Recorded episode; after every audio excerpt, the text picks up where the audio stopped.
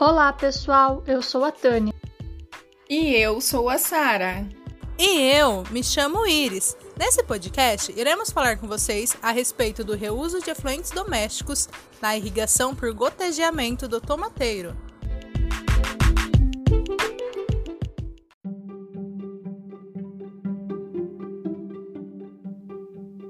Toda a água usada em alguma atividade doméstica, industrial ou agrícola que após o seu uso passa por tratamento e é utilizada novamente direta ou indiretamente, pode ser chamada de água de reuso. O reuso de água no Brasil está deixando de ser uma alternativa e vem se tornando uma necessidade, principalmente como forma de irrigação na agricultura. De acordo com a ANA, a Agência Nacional de Águas, a agricultura irrigada consome cerca de 73% de toda a água doce disponível no país. A utilização de água de reuso se torna uma alternativa extremamente vantajosa, poupando assim a retirada de água dos corpos hídricos.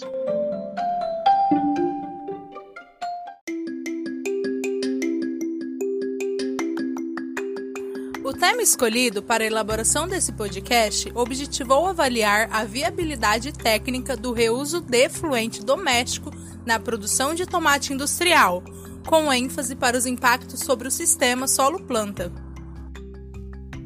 O experimento foi desenvolvido no Departamento de Tecnologia e Ciências Sociais da Universidade do Estado da Bahia, na cidade de Juazeiro, onde foram utilizados três diferentes tipos de fluidos para irrigação: água do rio São Francisco com fertilização química, efluente de lagoa de estabilização clorado a 10 mg por litro e efluente de lagoa de estabilização. Utilizou-se duas qualidades diferentes de tomates industriais, o IPA 7 e o IPA 14-7. O efluente utilizado foi coletado no último estágio da lagoa de estabilização do Serviço Autônomo de Água e Esgoto do município de Juazeiro, Bahia, sendo composto por uma unidade anaeróbia, três facultativas sequenciais e tendo um tempo de detenção hidráulica de 12 dias e meio. A água do Rio São Francisco foi recebida em uma caixa plástica de 2 mil litros, assim como o efluente, que foi recebido em duas caixas plásticas de 2 mil litros, sendo que em uma utilizou-se uma dosagem de 10 mg por litro menos 1 de cloro. Na irrigação, foi adotado o sistema de gotejamento, que possibilitou uma faixa molhada de 40 cm de largura ao longo da linha irrigada.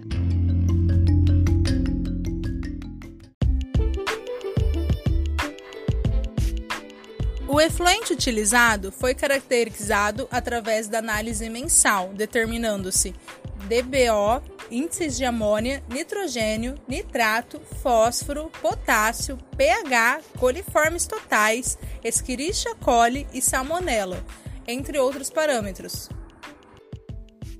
A matéria orgânica contida na água de irrigação, expressa pela DBO, conduz nutrientes para as plantas. Porém, em grandes quantidades, ela pode obstruir o sistema de irrigação e afetar a estrutura do solo. O efluente apresentou DBO média de 70,8 mg por litro estando de acordo com a faixa sugerida para o uso em irrigação.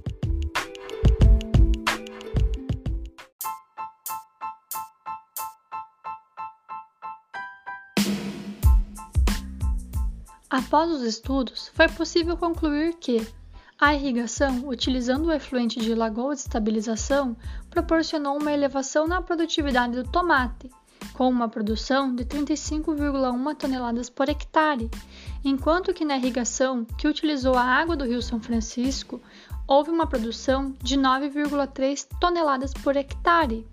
A aplicação do efluente urbano não afetou as características químicas e microbiológicas do solo, Além disso, foi possível concluir que a contaminação superficial do tomate por coliformes totais, Escherichia coli e Salmonella, analisada em todas as subparcelas, foi inexistente, ou seja, a aplicação do efluente da lagoa de estabilização não causou contaminação microbiológica nos frutos.